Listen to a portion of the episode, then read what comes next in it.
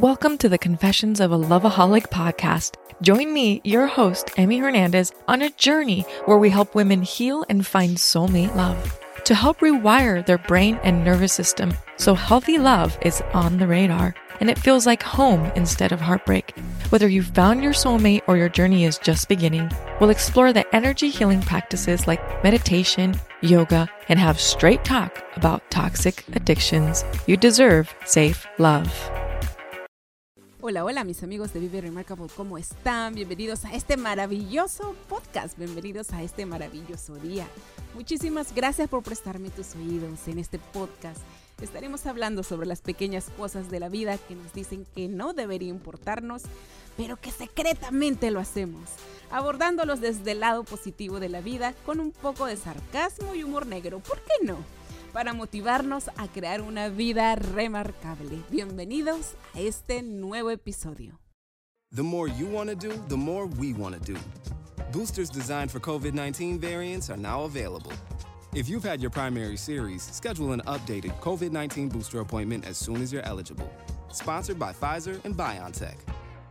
Hola, hola mis amigos de Vive Remarkable, ¿cómo están? Bienvenidos a este nuevo día, bienvenidos a esta nueva semana.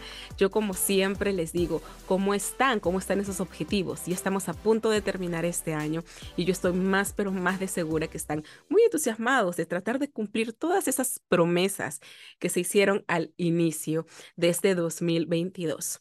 Y si no has cumplido ninguna, todavía tienes tiempo. El día de hoy quiero hablar un poco acerca de esas metas que nos propusimos al inicio de este año. Una de las primeras metas después de celebrar el año nuevo fue, quiero bajar de peso. Yo sé que no soy la única, yo sé que hay muchas, pero muchas mujeres, muchas amigas que me lo han dicho y dicen, oh, la primera meta que me propuse fue, quiero bajar de peso. Y llegó ese lunes, por no decir otro día, Llegó ese lunes, se compraron la ropa de ejercicio nueva, e, empezaron a hacer las compras más saludables para llenar las alacenas de las casas, comenzaron a leer acerca sobre nutrición, empezaron ese día y ¿qué pasó? Al día siguiente amanecieron muy, pero muy adoloridas y la verdad es que dijeron que se me pasó el dolor y lo voy a seguir haciendo. Pasaron días, pasaron otras situaciones que al final se olvidaron pero sobre todo lo que pasó más en esas personas, y me incluyo, fueron aquellos pensamientos de duda. Una duda de cada vez que nos veíamos al espejo decir, no lo vamos a lograr. Hay muchas personas que nos han dicho que somos gorditas, que nos falta energía, que nos vemos más grandes de lo que nosotros quisiéramos vernos. Y todos esos pensamientos, todas esas ideas que estas personas la compartieron con nosotros, entraron a dudar acerca de realmente quiénes somos. Entonces, en ese momento cuando nos vemos al espejo, nosotros no reconocemos quién es la persona que está ahí. Nosotros estamos viendo realmente a la persona que somos o estamos viendo desde la perspectiva de las personas que quieren ver que nos veamos de esa manera. En este episodio yo les quiero presentar a una maravillosa persona. Ustedes saben que yo estoy en mi viaje de transformación de amarme cada día más. Y una de las cosas que salió a relucir es la mala relación que tengo con mi cuerpo. Y no porque tenga vicios, al contrario, yo creo que soy una persona que me cuido, que trato de, de siempre estar adelante con lo que como, haciendo ejercicio, siempre cuidando mi energía. Pero hay muchas cosas que no están bien puestas entre mi cabeza, mi corazón y mi cuerpo físico. Entonces, yo dije, vamos a comenzar a averiguar qué es lo que pasa. Yo muchas veces cuando me miro al espejo me veo más grande y no más grande energéticamente, no más grande de brillante. Me gustaría que todos los días verme así. Muchas veces me veo más grande físicamente y eso hace de que me llene de mucha ansiedad. Entonces yo dije, algo está pasando aquí. Yo no debo de ser la única persona que siente esa misma diferencia consigo misma. Empecé a buscar y hay un término que se llama dismorfia corporal. Yo no soy la especialista de este tema, pero yo he invitado a la persona exacta que nos va a ayudar mucho a través de su experiencia personal a descifrar estos síntomas y ver en cierta manera cómo podemos lidiar con esta situación. Ella se llama Sofía. Sofía es una mujer encantadora, totalmente encantadora, quien ha enfrentado sus miedos y ha puesto toda su experiencia a disposición de ti, de mí en los medios sociales. Ella es productora, ella es host de un nuevo podcast que se llama Hablemos de Dismorfia Corporal. Y hoy la tenemos aquí. Bienvenida, Sofía, ¿cómo estás? Hola, Pam, un gusto. ¿Cómo estás vos? A mí me encanta que estés aquí. Obviamente ha sido un día de muchos altibajos. Ya hice una súplica de disculpas. Así pasa en la vida, pero estoy muy agradecida de tener personas así como tú porque se nota que tu compromiso no solamente es de aparecer en un show, sino también dar tu servicio a través de compartir nuestra experiencia. Sí, por supuesto. Cuando crees en principio fue crear un Instagram que se llama Hablemos de Dismorfia Corporal, eh, con la finalidad de poder promover un poco este trastorno que considero que tantas personas padecemos y que está tan como oculto, de lo que no se habla. ¿no? Y, eso, y eso es lo que queremos, el día de hoy sacar a la luz todo eso, porque para mí era un tema como que, ¿cuál? Dismorfia corporal, que es algo que tengo en mi cabeza, ¿cómo se cura? ¿No? Porque uno se asusta, uno dice, lo primero que uno dice es, no estoy loco, ¿no? Pero antes de empezar a indagar en este concepto, que si bien es cierto, es un concepto bastante científico, y yo sé que tú nos vas a ayudar con palabras muy sencillas, yo les doy la bienvenida a todos mis invitados con una frase que estoy más de segura que tú nos vas a dar luz respecto a esto. Y la frase que encontré para ti es, y empecé a liberarme de todo lo que no era saludable, situaciones, personas, gustos y cosas. Lo llamaron egoísmo. Yo lo llamé amor propio. ¿Qué tan relacionado está el amor propio con la dismorfia corporal? Bueno, acá yo creo que hay como que diferenciar ciertas cuestiones. En principio, em, para mí hay que trabajar lo que se llama autoestima, eh, porque es muy importante poder ver qué percepción tenemos sobre nosotros mismos, en qué hacemos foco cuando hablamos sobre nosotros mismos, ¿no? ¿Qué quiere decir esto? Por ejemplo, no, cuando hablamos sobre nosotros mismos no solo estamos haciendo referencia a lo físico, sino también a quiénes somos, nuestros valores, nuestra educación. Eh, tiene que ver con un montón de cuestiones nuestras creencias. Entonces, para empezar, creo que hay que diferenciar eso. Cuando hablamos de amor propio, hablamos de la forma en la que nos tratamos a nosotros mismos. ¿Cómo es ese trato que tenemos? Como que está relacionado, pero a la vez hay cierta diferencia. Y cuando hablamos del, de la dismorfia corporal, hay algo que creo que tenemos que tener en cuenta, y es que va mucho más allá todavía del amor propio creo que a veces se trata como de, un trastorno que excede la voluntad que uno pueda tener respecto a cómo quiera sentirse, ¿sí? Por ahí uno quiera quererse, pero no lo esté logrando. ¿Se entiende a lo que voy? Sí, pero ¿y cómo nosotros, en palabras sencillas, podríamos decir trastorno? ¿Qué es un trastorno? ¿Es algo que con lo que ya nacemos o es algo que lo vamos construyendo a medida que vamos creciendo? ¿Cómo es que se pega en un trastorno mental? Es mental, ¿verdad? En este caso sí, se trata de un trastorno mental. Em, es como si habláramos de un trastorno obsesivo compulsivo que tiene una persona hacia distintas cosas, por ejemplo, con el orden, pero en este caso nosotros lo tenemos con el cuerpo. ¿Sí? Por ejemplo, con distintas cuestiones de nuestro cuerpo que nos incomodan, que pueden ser reales o imaginarias. ¿sí? Hay gente que puede, por ejemplo, tener eh, una obsesión con la nariz, por ejemplo. ¿sí? O sea, eh, no es necesario que sea el peso. No es necesario. No. En mi caso, por ejemplo, tiene que ver con el peso. Yo, yo, sí tengo, Sí, tiene que ver con la imagen corporal y más que nada con la parte de la panza. Por ahí mi, obsesión está más puesta ahí. Yo también. Entonces, ¿cuándo? Sí, definitivamente. Es que yo creo que está por las imágenes que nosotros vemos, ¿no? Porque siempre esa imagen que nos dicen, la mujer perfecta tiene que ser 90, 60, 90, y siempre las mujeres, pese a que no tenemos la estructura corporal, siempre vemos, ¿no? Como que la figura de la Barbie, la figura de la Barbie, las Kardashian ahora, ¿no? Como que ahora ahí vamos, ahí vamos, ahí vamos. Y entonces, eso también hace que nos creamos una idea equivocada de lo que nosotros somos, ¿verdad? Y de lo que el mundo pide. Claro, hay mucha, hay una cuestión ahí con las redes sociales también, con lo que se intenta promover de lo que es la belleza. Si bien hoy en día se habla de distintos cuerpos, de la diversidad y demás, no deja de haber un mensaje permanentemente como entre líneas de lo que es hegemónicamente perfecto, de cuál es el tipo de cuerpo que deberíamos tener. Entonces me parece que eso tiene inconscientemente una repercusión en nosotros permanentemente.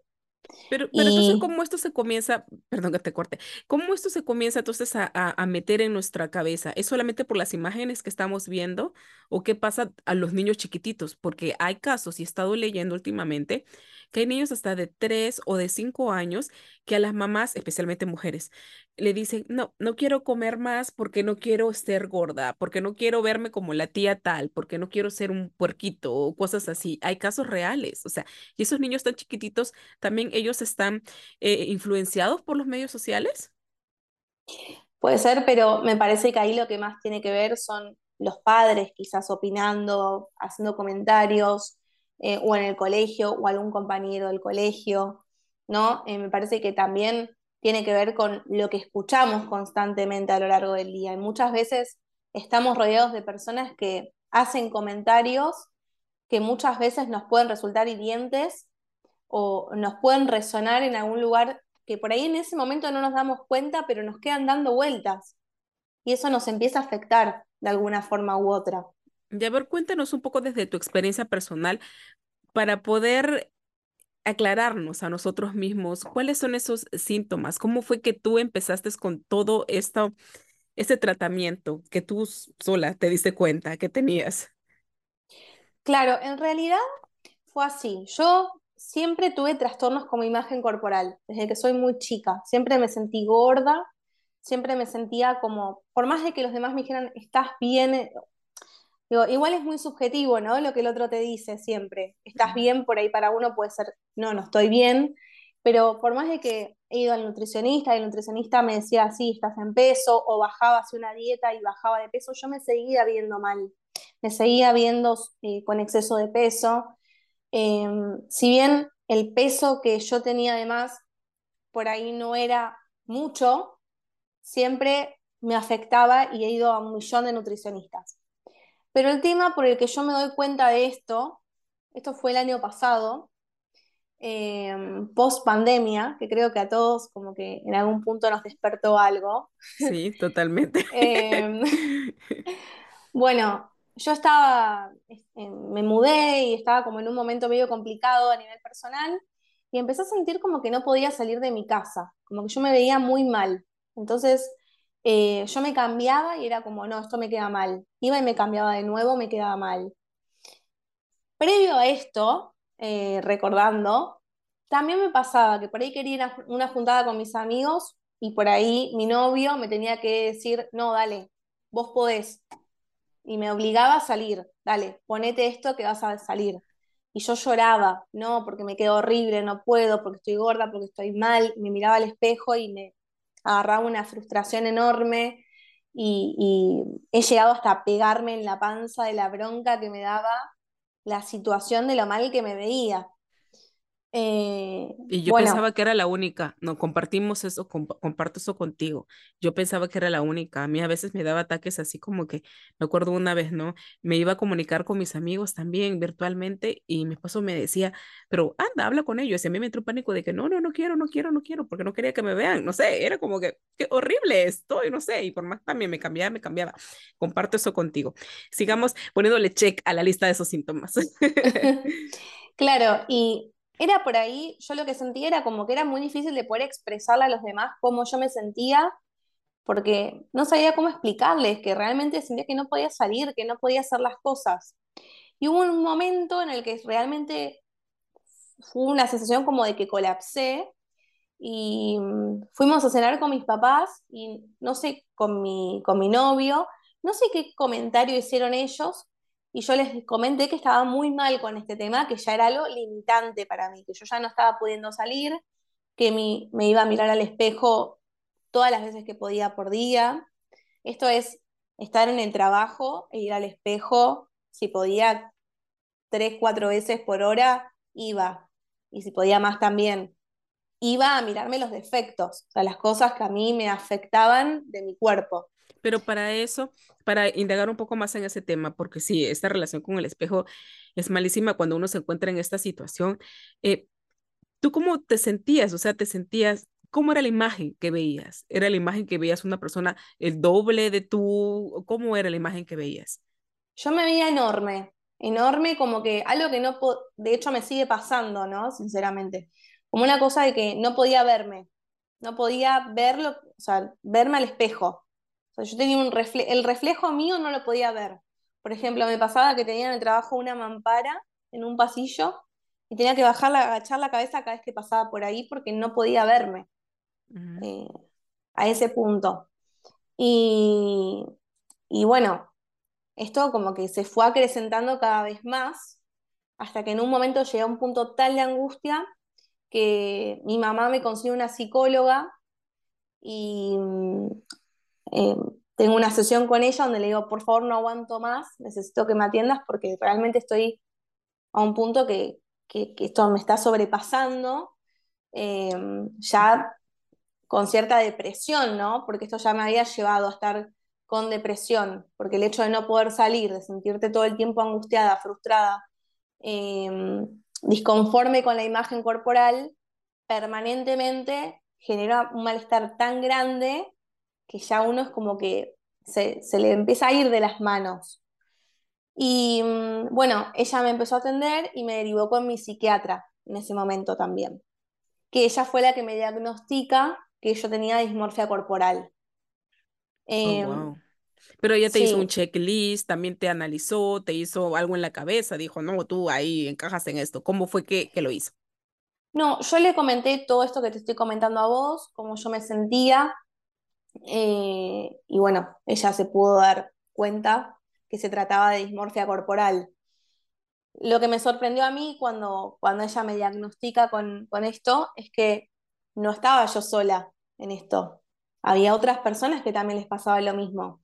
Porque de hecho yo hablando con ella, diciéndole, ¿pero esto le pasa a otras personas o soy yo sola?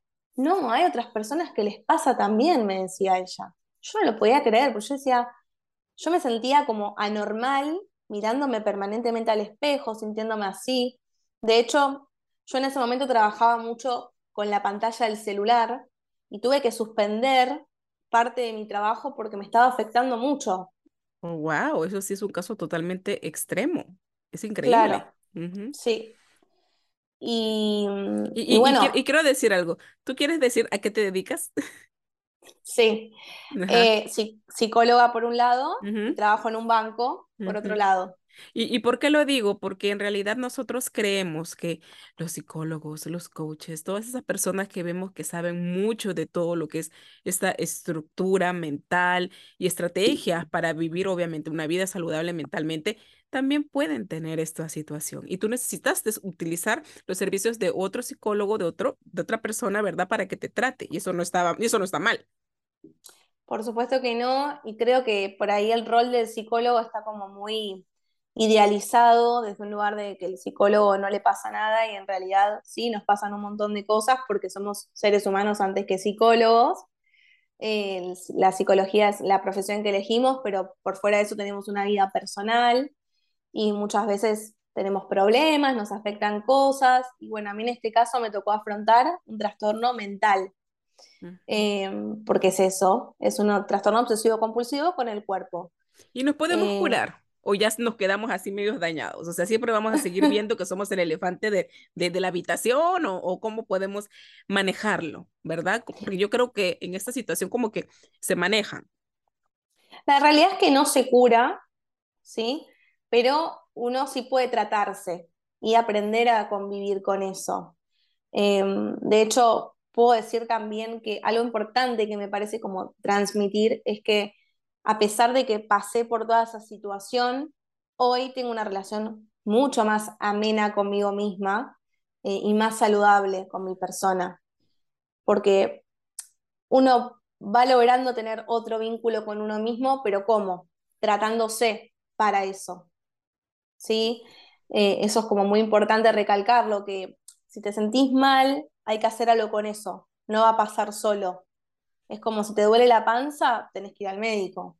Bueno, esto es lo mismo, si uno se siente mal y nota que se le escapa de las manos, hay que hacerse cargo de que hay lo que está pasando y tratarlo. Tomar acción. Y una, una, ¿qué nos puedes decir? O sea, ¿qué estrategias podríamos utilizar personas de repente que no pueden acceder al psicólogo por X motivos, porque tienen miedo hasta de repente enfrentarse con un terapeuta, porque también no quieren salir eh, al mundo. ¿Qué consejo tú podrías decirnos en esos momentos que nos encontramos ya mirándonos al espejo y creemos que estamos grandes, grandes, grandes, grandes, grandes, o de repente nos vemos chiquititos, chiquititos, ¿verdad? Porque tú dijiste que esta dismorfia corporal no tiene nada que ver con el cuerpo, nosotros lo estamos personalizando, eh, cuerpo no, pero con el peso, que nosotros lo estamos personalizando, pero en realidad también puede ser obsesiones con la nariz, con una parte del cuerpo.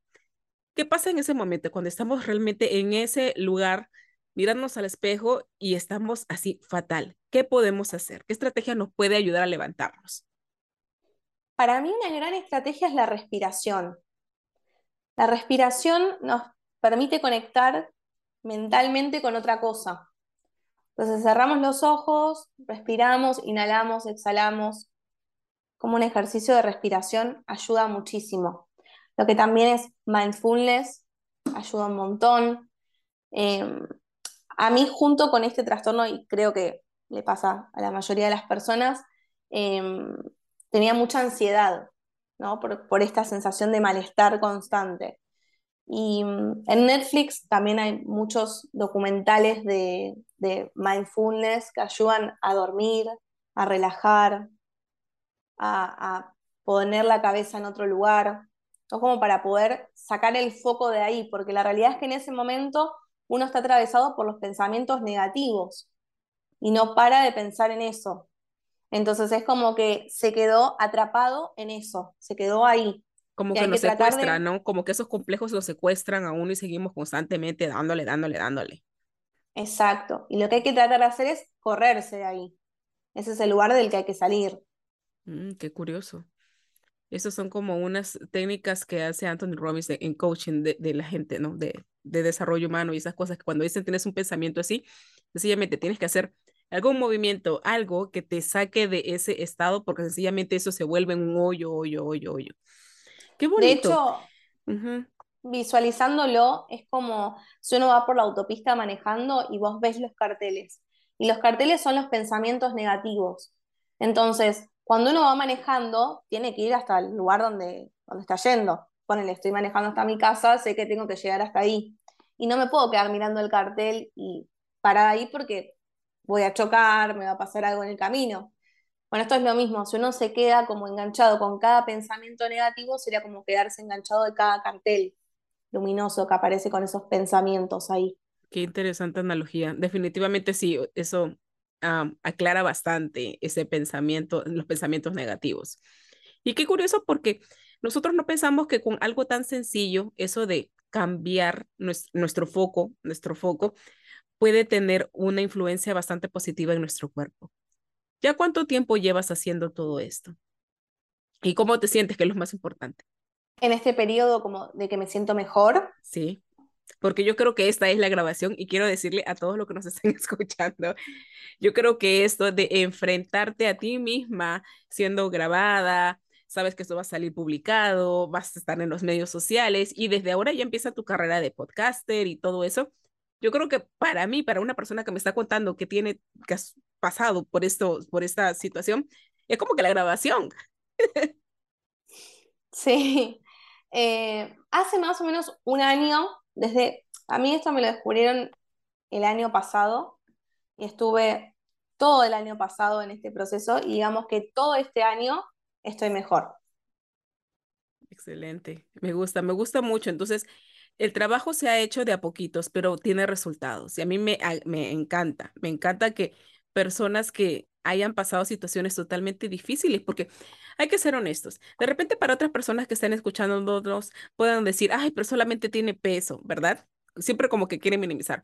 Ay, bueno, pues ya que haga ejercicio, que haga dietas, ya se le va. Pero no se trata de eso, es realmente como uno mismo se siente. Para nosotros de repente es el peso, para otras personas de repente será otra parte de su cuerpo, de repente algún pensamiento, algo diferente.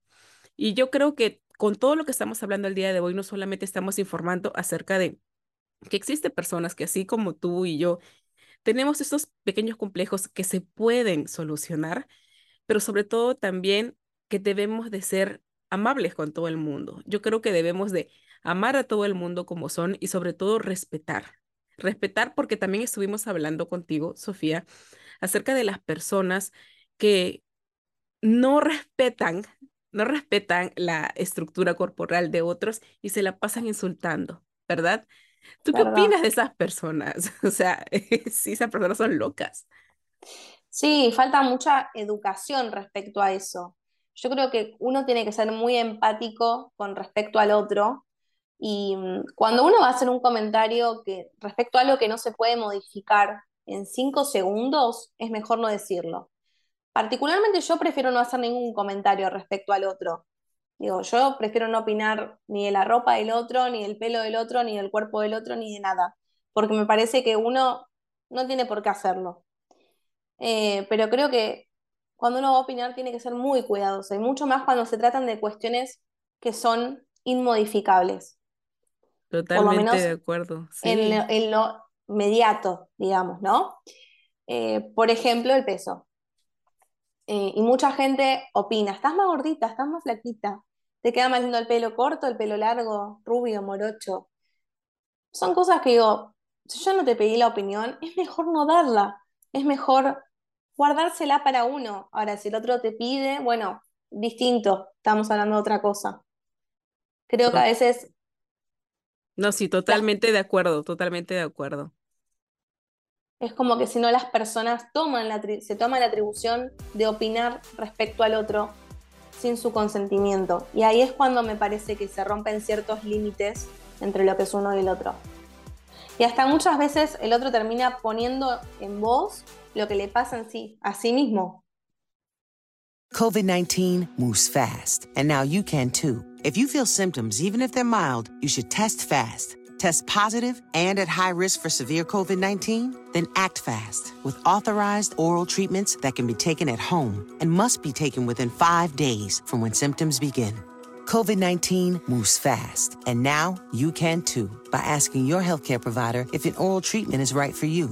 Learn about a treatment option at treatcv19.com. This message is sponsored by Pfizer. Sí, muchísimas gracias de verdad por toda esta información. Esa fue la parte técnica que nosotros queríamos ah, saber, conocer, porque a veces, tú sabes, nos miramos al espejo, tenemos estas dificultades y pensamos que nosotros mismos somos los únicos que tenemos este problema. Pero ahora que ya estamos abriendo estas discusiones, invitar a las demás personas que también no se sienten confortables consigo mismas, yo creo que ya tenemos más recursos. Y uno de los recursos es toda esta plataforma que tú estás recién emprendiendo. Cuéntanos un poco de eso. ¿Qué es lo que vamos a encontrar en tu, en tu plataforma? ¿Qué es lo que nos vas a ofrecer tú desde tu perspectiva como psicóloga y también como estar experimentando toda esta situación? Bueno, si bien soy psicóloga, pero en esa página intento eh, hablar y promover desde un lugar, desde la vivencia, por ahí más que desde lo profesional, por lo menos en este momento.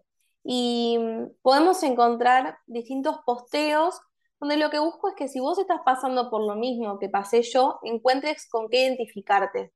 Quizás cuando a mí me diagnosticaron que yo tenía dismorfia corporal, entré en YouTube, entré en Spotify, entré en Instagram y no encontraba ninguna página ninguna persona que me hable desde su experiencia. Por ahí sí, como decías vos al principio, sí desde más lo teórico, pero no desde su experiencia. Y yo necesitaba eso, identificarme, decir, bueno, esto no me pasa a mí sola. Entonces quizás trato de transmitir un poco eso. Así que por ahí es lo que vamos a encontrar en Instagram. En TikTok algunos videos explicativos y en Spotify eh, algunos podcasts también contando un poco sobre mi historia y algunos temas que quiero desarrollar más, quizás abiertamente, hablándolos. Y me encanta, me encanta de verdad porque necesitamos más personas como tú que se abran a este tema que muchas veces nosotros lo vemos como que tan secreto, hasta llegamos a sentir más culpa, no solamente ansiedad, ¿no? De decir, ¿por qué me veo así? ¿Por qué me siento diferente? ¿Por qué todo el mundo me mira como que yo fuera el bicho raro? ¿no? Cuando en realidad tenemos tan solo que cambiar nuestros pensamientos. Es bastante, es, es, no es difícil, ¿cómo podría decir? Es desafiante. La palabra creo que es desafiante porque tú bien mencionaste, ahora estamos rodeados de tanta influencia de los medios sociales que quieren que todas las personas entremos en una sola talla, ¿no? Que eso es algo que necesitamos hablarlo también.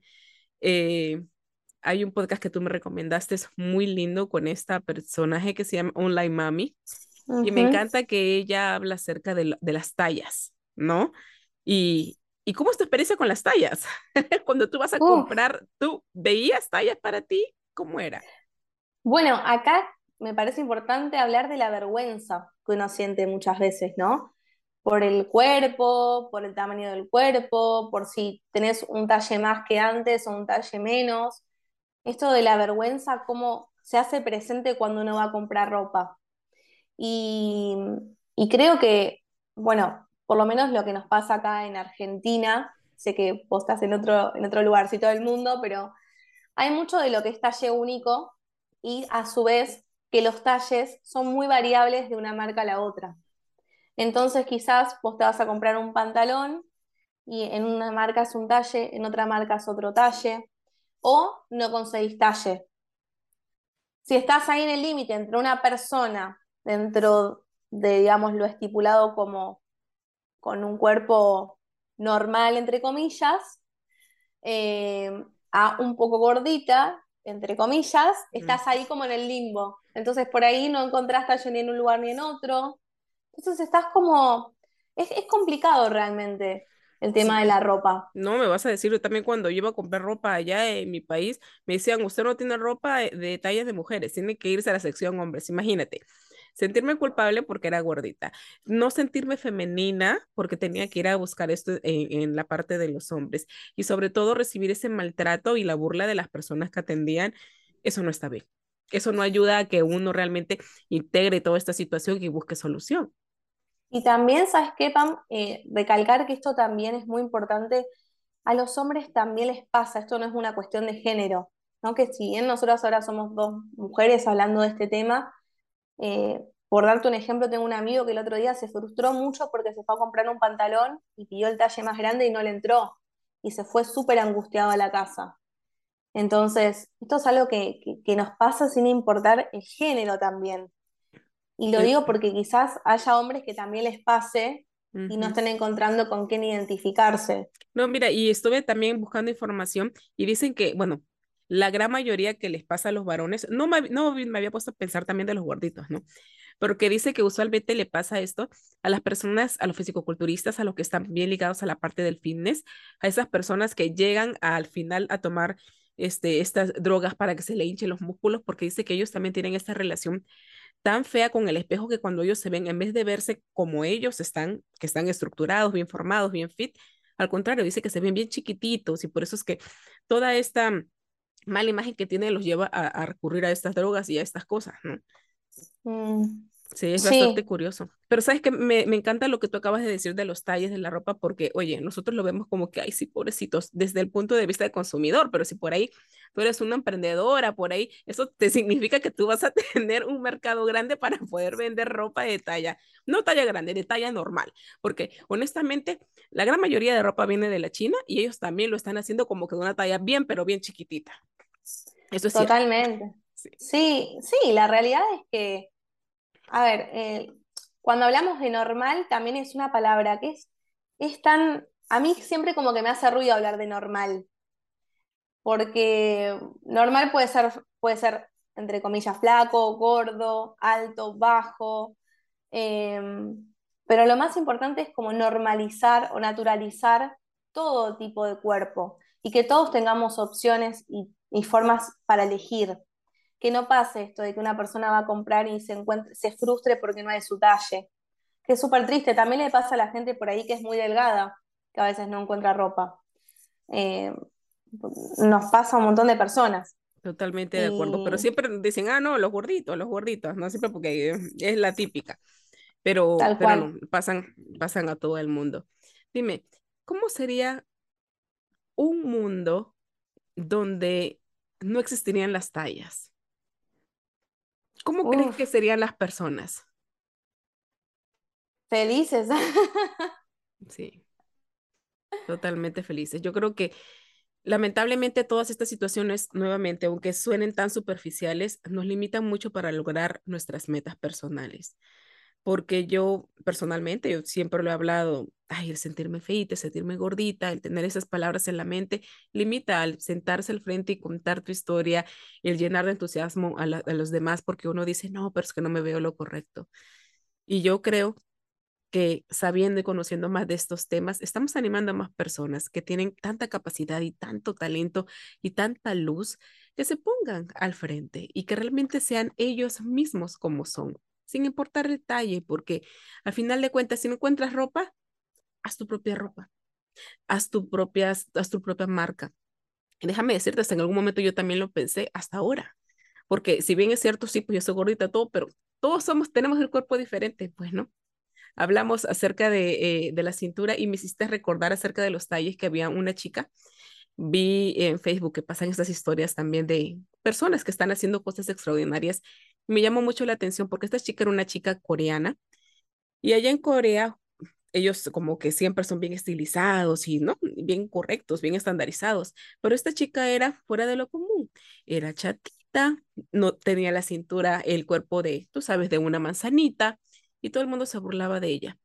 Hasta que ella fue creciendo y cogió todos esos complejos que tenía y dijo, a mí no me venden ninguna ropa y ahora yo voy a comenzar a hacer mi propia línea de ropa. Ella comenzó a hacer su propia línea de ropa y ella se eh, especializó en hacer lo que son esos cinturones anchos que hace bien finos, con muchos materiales y muchas cosas, y ella sacó de la pobreza a su familia haciendo eso. Y cada vez que yo me acuerdo de la historia de ella, yo digo, claro, hay, nosotros tenemos dos opciones, con lo que tengas, o sea, con el trauma que tengas, con la dismorfia corporal que tengas. Tenemos siempre dos opciones en la vida, porque la vida siempre nos va a dar excusas para no seguir, ¿verdad? Eso es cierto. Pero nosotros podemos elegir a seguir y hacer una vida remarcable con lo que tenemos.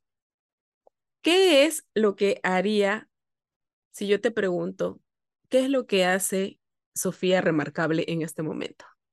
Yo lo que creo que haría es, o lo que intento hacer, es autoconvencerme, primero y principal, y promover que ni ser gordo te hace lindo, ni feo, ni ser flaco te hace lindo, ni feo, que no existe lo lindo ni lo feo, que uno tiene que tratar de ser uno mismo, ser lo más auténtico posible, su mejor versión, y que cuando, cuando aparezca la inseguridad y, la desconfianza en uno mismo y la vergüenza y la culpa y demás, uno tiene que, sobre todo, eh, fortalecerse y agarrarse, aferrarse a todas las cosas que hacen quien uno es y convencerse de eso. Qué hermoso, Sofía. A mí me encanta. Yo sé que tienes un talento, talento hermoso para enseñarnos no solamente la parte científica, sino también a través de tu experiencia. Estas cosas que vamos a hacer, yo los llamo valles, ¿verdad? Estos valles que, que tienen solución. Y tú nos estás mostrando que sí, a través de tu experiencia, que hay solución, que siempre hay una luz después de toda esta oscuridad que nos sentimos. Y estoy más de segura que con la plataforma, con el podcast que estás creando y estás promocionando, vas a dar mucha luz a muchas personas que en este momento no encuentran soluciones para ellos. Te deseo todos los éxitos del mundo y dime dónde te podemos encontrar nuevamente. Nos podemos encontrar en Instagram, eh, Hablemos de Dismorfia Corporal, Spotify, Hablemos de Dismorfia Corporal y TikTok, HD Dismorfia Corporal. Excelente. Entonces ya saben, amigas, amigos, que ustedes creían que ustedes eran los únicos elefantes en todo el salón, pues no, bienvenidos a nuestro grupo. en realidad, somos unas personas muy divertidas, muy inteligentes, muy talentosas y también sabemos que de repente no nos encontramos en la mejor situación en este momento, pero siempre va a haber una luz para crear esa vida remarcable que tanto esperamos. Gracias por estar en este episodio y nos vemos en otro, otro momento más. Bye. Chao, chao querido Remarcable, gracias por haber escuchado este gran episodio. Si no te has suscrito, hazlo ahora para que no te pierdas ningún nuevo episodio de Vive Remarkable, el podcast donde elevas tu potencial. Encuéntranos en Facebook como Vive Remarkable y en Instagram como Vive The Remarkable. Escucha nuestras historias de gente común viviendo remarcable en Anchor, Spotify, YouTube, iBooks y iTunes. Hasta el nuevo episodio.